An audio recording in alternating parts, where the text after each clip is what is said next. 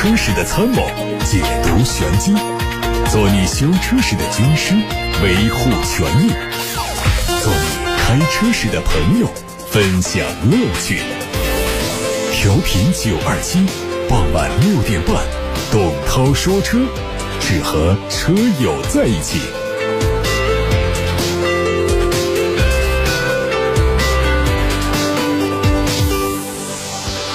各位好，我是董涛。大家关于选车用车的问题，包括汽车消费维权的投诉，现在都可以发到直播间八六八六六六六六，正在开通热线，还有董涛说车的微信公众号后台都可以图文留言。我们先看今天的汽车新闻。神龙汽车刚刚在它的官微上发布公开信说，当下神龙汽车在发展中遇到挫折，让客户、经销商和供应商等合作伙伴承受很多压力。神龙汽车表示，现在神龙汽车上下已经做好了破釜沉舟、背水一战的各项准备。对于神龙汽车来说，虽然旗下拥有标致和雪铁龙两个品牌，但是从2016年开始，销量出现腰斩式的下滑，从2015年的70.48万辆跌到2019年的11.36万辆。今年前八个月，神龙汽车的销量只有八万一千零四十五辆，下滑的幅度达到百分之六十三点三六。去年九月，神龙汽车推出原复兴计划。以改变持续低迷的销量和业绩表现，但是原计划从公布到实施已经有一年，神龙汽车在销量业绩方面仍然没有取得明显的改善。富士康公司日前发布了一款能够为多种类型和尺寸的电动汽车开发的新型架构。这个平台名称叫做电动汽车软硬件开发平台，被称作富士康在电动汽车业务增长中迈出的重要一步。这个平台的开放性将允许汽车制造商根据车身风格和应用场景进行小幅度的调整。当然，这种开放性同时适用于软件和硬件。梅赛德斯迈巴赫 GLS 正式在美国上市了，起售价约合人民币一百零七万二。目前中国市场上的价格还没有发布，有可能在今年的广州车展期间上市，并且发布国内售价。新车采用了全新的前脸造型，大尺寸的进气格栅配上的是直瀑式的设计，前脸看起来是霸气十足。侧面仍然是双色的油漆喷涂，并且在地柱之上镶嵌着迈巴赫的专属 logo。内饰方面延续了现款的双色。内饰的色彩搭配，动力上是 4.0T 的 V8，并且配备了48伏的轻混。保时捷官方发布了新款帕拉梅拉 Turbo S，以及其他的几款产品的官图，都提供了普通轿车版、行政加长版，还有运动版本。新车在国内的售价区间是一百一十六万八。到两百四十八万三，同时所有混合动力版本的电池容量都从十四点一千瓦时增加到了十七点九千瓦时。这次发布的新车型中，混合动力版本保持了保时捷目前动力最强悍的车型定位，它搭载的是四点零 T 的双涡轮增压 V 八发动机加电动机组合而成的混动系统，系统的综合功率达到了六百九十八匹马力，并且匹配八速的 PTK 变速箱。它的纯电续航里程是五十公里左右。海外媒体获得了一组全新宝马四系敞篷版的实车图，它的外观内饰延续四系普通版的设计，并且采用了软顶敞篷，在时速五十公里每小时的情况下，可以在十八秒钟之内完成开合或者是关闭。据悉，全新的四系预计在今年年内上市。动力方面，全新四系用的是二点零 T 的直列四缸机，匹配八速的手自一体变速箱。网上传出一组奥迪国产全新 A3 三厢版的实车图，它的外观内饰设计相比现款更加年轻运动。同时，三厢版推出了长轴版本，整体的尺寸进一步加长，售价预计是上调到了二十一万元左右。它会提供运动版和普通版两种外观，根据不同的内饰和外观的设计，在中控屏上采用的是十点一英寸的尺寸。而在全液晶仪表上的尺寸是十点二五英寸到十二点三英寸，非常像保时捷九幺幺的电子档杆，也是非常引人注目。动力方面继续用的是一点四 T。还有极星官方的消息，它在成都工厂投产的极星三中大型 SUV、极星五中型轿跑 SUV 和四门 GT 轿跑三款产品，其中极星三会在明年的四月份实现量产。它基于沃尔沃的 SPA Two。中大型车平台打造，车身的长度达到五米左右，可以视作为沃尔沃 x C 九零的纯电动版本。这个车的动力系统最大功率有四百一十千瓦，续航里程可以高达六百公里。丰田正在加速建设 TNGA 2.0升的混动项目，预计 CHR 一泽是第一批采用这套动力的车型。未来更多的紧凑型产品都会陆续搭载这套2.0升混动产品。对于国内用户来说，并不算全新的动力。现款的雷克萨斯 UX 260h 就采用的是这一套系统，只是还没有国产。参考雷克萨斯 UX 260h，虽然混动版发动机的参数比汽油版要略低，不过在电动机的加持下，系统的综合功率还是可以达到一百。三十多千瓦，油耗相比汽油版要下降百分之二十，在动力输出和经济性方面都有一些优势。未来汽车将推出第一款轿车产品，这款产品可能叫做未来 E E 七预计在明年元月份亮相，年底量产。此前疑似未来 E-E7 的谍照已经曝光，不过因为做了多重伪装，只能看出它采用了溜背的造型。最后是关于荣威 iMAX 八，它将在十月三十一号上市。此前公布的预售价格区间是二十万八千八到二十五万八千八，而这个车的高度还原了荣威 iM 八概念车的设计元素，前脸是数字律动语言，全新的参数化设计，格栅非常具有视觉冲击力。在内饰方面是十二点三英寸的全液虚拟的仪表，还有十二点三英寸的。全高清的悬浮式的触控中控屏，搭配贯穿式的空调出风口，还有三辐式的多功能方向盘。动力继续用的是 2.0T 的涡轮增压发动机，搭配八速的手自一体。我们先看来自八六八六六六六六的话题。第一位朋友田先生，他希望能评价的是日产的天籁，问的是2020款的天籁的2.0自吸舒适版。问这个车是否值得买？没什么不值得买的，也想不出来。它按照这样的优惠完了就十几万的一个价格，十五六万这个价格，你说它还有一些什么缺点？说它这个动力不足啊，这个都太挑剔了。你这个价位买到这么大一个车，那么软的沙发，空间也可以，基本的配置也都有。所以我们选一个车的时候很难说。在一个价位上，呃，对它有更高的要求，那是很难实现的。所以，对于这款产品呢，就是参照它的价格体系来说，我觉得没什么可以挑剔的。你再挑剔，那实在是就过分了啊！价位呢本身定的都不高，现在优惠完了之后，半下地都要不了二十万块钱。我们来点评说这个车有什么优点和缺点呢？在这儿的很多余的一个事儿。何先生说，希望问一下丰田的亚洲龙和本田的 Inspire 这两个车。问质量、安全性和舒适性这几个方面，从目前的这个市场热度来看呢，其实这两个产品呢都不是那种一线的明星啊。明星产品是指的一个月一卖就是一两万的那种，啊，他们的销量呢都没有预期的那么的好。但是这两个车的产品的这个安全呢，呃，还有这个舒适和质量这些方面都没有什么问题，而且在这个车型平台上呢，两个产品都还比较新。这位何先生最关心的问题还是就是亚洲龙的发动机现在是否还有机油增多的问题？这个问题呢，其实一直都没有闹成很大一件事儿啊。在疫情期间呢，是针对这个油电混合的产品，油电混合的这个机器啊，它因为频繁的有启动，在天气冷的情况下，又跑不了多远，这发动机没有足够的热起来的时候，就又熄火了。在这种情况下呢，在机油的加注口那儿能看到机油乳化的这种现象。嗯，其实，在其他的产品上也没有发现有更多的这样问题，包括到现在厂家也没有推出具体的一个政策来解决这个问题，就似乎是大事化小，小事化了，好像问题也并不是太严重。所以这个口碑啊，确实非常重要。好的口碑很可能大家一传一传就忘记了，但是坏的口碑啊，大家很长时间都会记住。啊，包括我们前面说到这个去年年底的说帕萨特的这个 B 柱的问题，我不知道还会被大家调侃多长时间。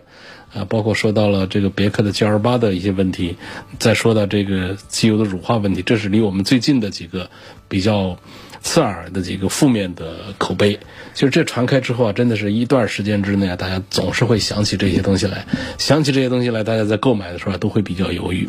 所以这就是这位何先生现在在问两个产品，丰田的亚洲龙和本田的 Inspire，结果他的落脚点是问这个亚洲龙的发动机是否还有机油增多的问题。那我没有办法代表厂家来说这到底是问题还是不是问题，我只能告诉你说，我们在节目当中实际上真正接到这样的用户的投诉，或者说这个乳化增多它带来的这个发动机的负面的影响，实际上从目前来看是并不明确的，并不明显的。下面有个问题，在微信公众号的后台问我，这宝马六系的 GT 跟奥迪的 A7 两个对比一下，嗯，驾驶的动力性能和舒适性性能，你要驾驶性能还要舒适性能，这其实是还是比较难办的事儿啊。在动力这个单元上，还是六系的 GT 要稍快一点。六系的 GT 呢，它没有七秒之外的车，那不管是它的哪一个配置，都是同样的一套动力。而 A7 上呢，它分了高低功率，那不管是高功率还是低功率呢，它都没有七秒之内的，它都是七秒开外的，所以在动力上这是一个分开了。第二个呢，在这个车型的舒适性上啊，那 A7 呢，它这种造型啊，跟宝马的这个六系的 GT 的这种外形上都可以看得出来，它们将在后排空间上会有很大的舒适性上的区别。再加上本身呢，这个六系的 GT 的车长是超过了五米一的，这是很大一个家伙了，呃。包括轴距也超过了三米的，而在奥迪 A7 上呢，总长不超过五米，轴距不超过三米，所以呢，绝对的这个物理尺寸上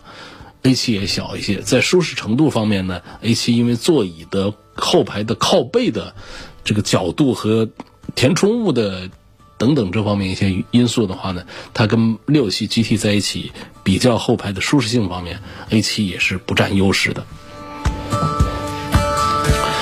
下面有个朋友说，我总听别人说发动机大修拆下来需要唐缸，为什么要唐缸？唐缸是个什么样的工序流程？没人说发动机大修就必须是要唐缸，但是唐缸必须是一次发动机的大修。发动机大修有很多的方向的这个维修。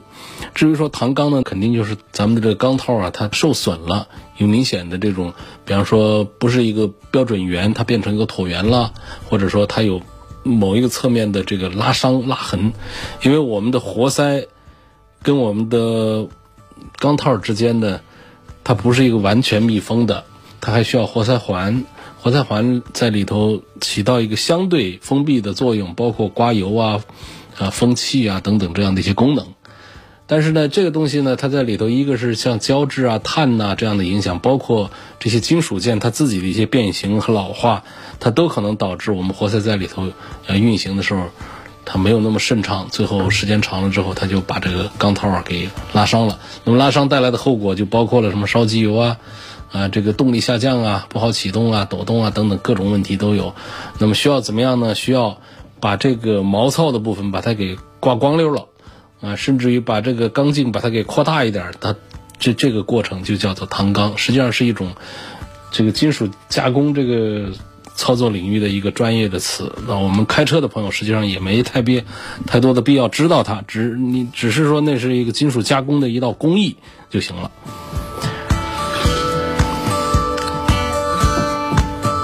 嗯，下面有个朋友说，八月份我撞了一辆奥迪 A 六啊。我全责，对方换了大灯，维修费高达八万多，我提出异议，保险公司和四 S 店要我签字，我不知道怎么处理，不想签。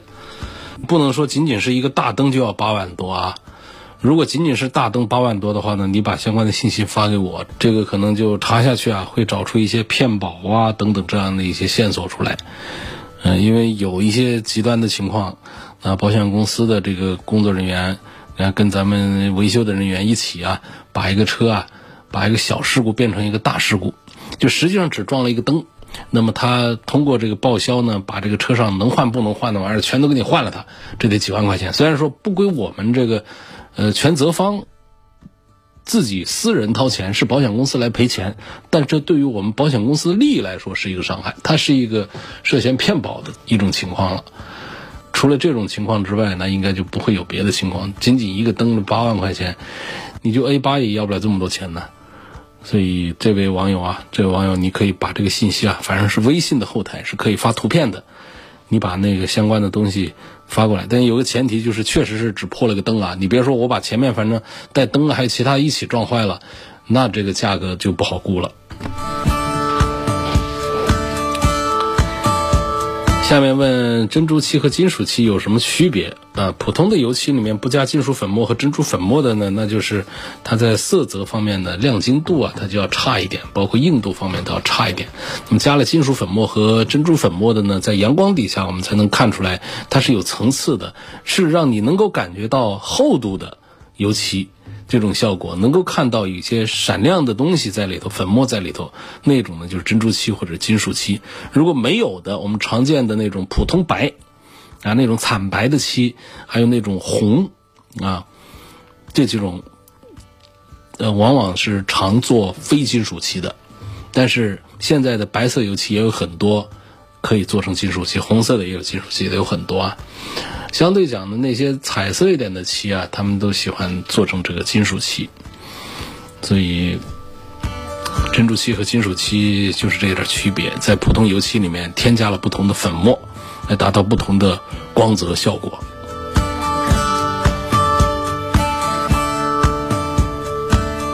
嗯，下面有个问题说，标致四零零八的方向盘一直有异响，到 4S 店用了维修包无效，索赔换了方向机都没办法解决，反而这个方向盘的手感变差了很多，车的前面总像是要散架一样。想问一下，一般方向盘异响会有哪些原因？另外还希望能推荐一下技术过硬的修车店，找出问题并解决它。我建议你打八六八六六六六六联络一下楚天交通广播官办的。全资的一个汽修店，九二七汽车生活馆，南湖店，那让他们那儿的师傅帮你看一看去。方向盘异响的原因很多，我想这不仅仅是一个方向机的问题。如果只是方向机换了个新的方向机，它不会说让你感觉开的时候啊车子要散架啊等等这样的一些感觉。因为方向盘转向异响的原因呢，包括了转向柱的润滑问题，呃，这个助力油的问题、万向节的问题，呃，底盘悬挂平衡。嗯，杆儿啊，这方面的一些胶套的老化问题，平面轴承的一些问题，都可能导致方向的异响。也向大家报告一下啊，就是在咱们前几天汽车工作室的节目当中关注到的武汉一家凯迪拉克四 S 店卖给我们消费者一台车，刚提车的第一天，消费者就发现了刹车有问题。呃，联系四 S 店换车呢，四 S 店不干。我们节目呢也对他进行了跟踪、协调、报道。沟通了好几次之后呢，昨天的新的回复是说厂家同意换新车了，但是现在换新车的手续还没有办理，所以等完全手续办妥之后，我们在节目当中再跟大家做报告。武汉的一个凯迪拉克的车主，嗯，即将换车成功，即将维权成功。现在我们继续看大家的问题，路虎发现运动。这个车值不值得买？质量稳不稳定？那质量肯定不算是个很稳定啊，呃，但是它现在的优惠幅度也挺大，挺大个车，挺好的个品牌，我觉得还是值得考虑买。嗯，它的故障也都是一些小毛病，也没听说过它出多大一个啊底盘系统啊哪哪出特别大的毛病，都是电子方面的问题多一点。刘先生希望评价的车是别克的君越。然后要谈的是行车感受，主要是底盘和变速箱这两个方面来说，那这哪壶不开就提了哪壶。这变速箱啊，这就是不太好的一个变速箱。那通用旗下呢，它过去用了好几款变速箱，老早用六速的，那是个油老虎的变速箱。后来呢，就升级到这个做这个九速的变速箱，这个口碑啊就在这儿给做差了。呃，做了这这个推出这个九 AT 到现在的话呢，一直都没有得到大家的。好评和认可，实际上从这个它的，呃，似乎是从这个设计原理上讲，包括它和福特一起做的，通用和福特一起做的十速的变速箱，都非常适合这个城市里面来使用，然后节油效率方面也应该都还不错。但是呢，这个以九 AT 为代表的，它就是在这个，呃，用户的口碑上，就是在故障表现上还是不大好。底盘方面呢，别克车不管大车小车啊，实际上底盘都做的还是很厚实、很扎实的。我们现在德系车做的越来越像日系车的那种，过去的日系车的底盘，那我们日系车的底盘，呃，做的越来越像过去的德系车的底盘。那么我们的美系车呢，还是一如既往的，基本上做的这个底盘呢，都还是很美式的那种，呃，很沉稳，然后舒适性也还不错的。那种感觉。下面看看来自董涛说车微信公众号，微信公众号后台有个朋友，他问今后这个方向盘上在使用的时候还有哪些要注意的点？一个是避免原地转方向盘，尽量是车动之后再打方向，啊，这避免我们方向机受力受损。第二，车停稳之后，应当是把方向盘回正啊，各位不要是一个歪的方向盘就停了车，这要避免的是什么呢？一个是悬挂系统，啊。第二个是轮胎的承受的这个负荷这些问题，啊，包括我们的转向机构。第三，需要掉头的时候啊，你尽量是避免把方向盘打到死点的位置，打到死点位置，你也马上再回一点角度，不要打死，啊，这是我们在开车的时候关于转向、关于方向盘要注意的三个点。那马自达三的车啊，装了一个行车记录仪之后，每一次点火都会有一两秒钟的故障码的自检。他发了个图片，就是满屏幕全是灯亮起来。我一看，我明白了，这是很正常的呀。我们每一次钥匙如果一步到位也好，或者说我们分阶段打也好，实际上都应该给车留下一个自检的一个时间。它行车电脑它自己它会把车上的各个系统啊把它过一遍。这个时候呢，我们的所有的故障灯都会点亮一秒钟左右。啊，就会熄灭，这是一个正常的现象。我相信这位朋友你在装行车记录仪之前也是这样的一个情况，只是你平时没注意罢了。因为行车记录仪它没有进入到我们的。这个微电路系统当中去，它只是取了我们的大电，当然这个大电不是指的我们这个家用大电，家用大电那叫二百二十伏的，它车上的这个这个大电就指的是从电源电瓶这个方向过来的，像这个照明线路啊等等这样的一些电路，从这上面取的电来供电给了行车记录仪，行车记录仪是自己工作的，它并没有参与到我们的软件体系啊。我们的各种传感器的这种信号的传送的体系当中去，所以按道理呢，这个如果不是取电错误的话，应该不会说一个行车记录仪的安装导致我们车上啊出现其他的一些故障。极端的情况下呢，是有那个行车记录仪上啊，它自己可能发射一些频率啊一些波段，它影响了我们的一些传感器啊和电脑的一些工作，但是它不会是那种闪这一下。呃，这么一些问题，那是一种特别极端的碰到过，说把那个行车记录仪把它拆下来扔了之后，这车的这个呃，包括遥控钥匙啊等等啊，它恢复正常，这种情况一直百思不得其解，找不出原因来，就有这样的极端的情况。啊，总之这个马自达三这辆车的照片上我看到的情况就是满屏的各种呃这个检测灯都亮，这是一个很正常的，我们每一台车。在打火的过程当中，拧钥匙的这过程当中，都会经历这么一个过程。你今后注意一下行了，只是之前可能没有太留意啊。好，下面有个关于保养的话题，我们看一下啊。这位朋友发过来，他是个速腾的车，速腾的 1.4T。他说啊，这车目前是三万五千公里，我做常规保养去啊，这刹车油要换，防冻液要换。汽油滤芯要换，喷油嘴清洗，三元催化清洗，哪些暂时可以不用做？问了这么多，然后还把那个四 S 店的那个电脑上那个截屏发过来，我看看。实际上呢，这是一次不叫小保养啊，但是也不是六万公里的大保养。呃，小保养呢，就是五千公里做一做一下的那种的，就是以后一万公里做一下的，就是换个三滤。它这个呢，呃，三万五呢。可能东西多一点，比方说机油滤芯、空调滤芯、汽油滤芯这几样东西都把它给换掉吧。然后有条件的话，再把火花塞换一下。火花塞一般得是四万公里以上，嗯，再换。当然是其他的，其实这样说起来的话呢，按照厂家的规范来讲啊，在三万多公里的话，刹车油，呃，过个两年换一下，这个说得过去。防冻液没到坏了的时候，好像是不必要换的啊。防冻液，这个三万五千公里的防冻液，我觉得似乎是可以可以省下来不用换。喷油嘴的清洗，就跟我们这个中年人补钙一样的，你反正应该是没什么坏处。喷油嘴清洗一下，但是。我们身体不缺钙，确实也都没必要吃。但是谁不缺点钙呢？说这个喷油嘴儿，谁上面还没点脏东西、没点碳呢？所以清洗它，你说就是冤枉花钱了吗？是误导消费了吗？理由也不充分。三元催化的清洗，那这车的排放是不是出现了严重的问题？是不是三元催化这边已经有信息报警到了我们的这个行车电脑体系里面去了？这个倒是可以看一下。所以其实呢，更多的还是这几个清洗项目是有鼓励消费的，呃，引导消费的这么一个嫌疑的。其他这几样东西，刹车油，嗯，这个容易进水。嗯，有个几万公里，有个几年换一下，这个也正常。防冻液或就可以是可以不换，但是它也不大贵。所以你这个三点五公里啊，厂家给你这个四 S 店授权经销商给你开的这个单子，也就可能还是喷油嘴清洗和三元催化清洗这两样东西是该换不该换，这还有点有待商榷，要看实际情况再定。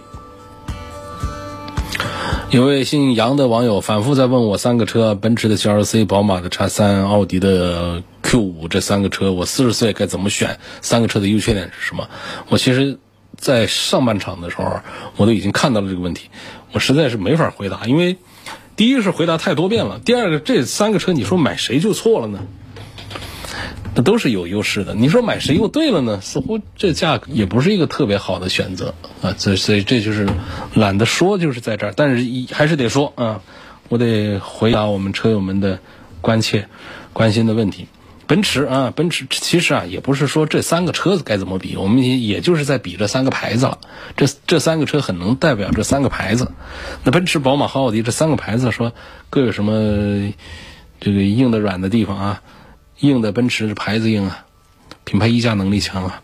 啊豪华呀，外观内饰看着豪华，尤其内饰更多人看的舒服喜欢。可能外观大家见多了还觉得其实也不怎么样，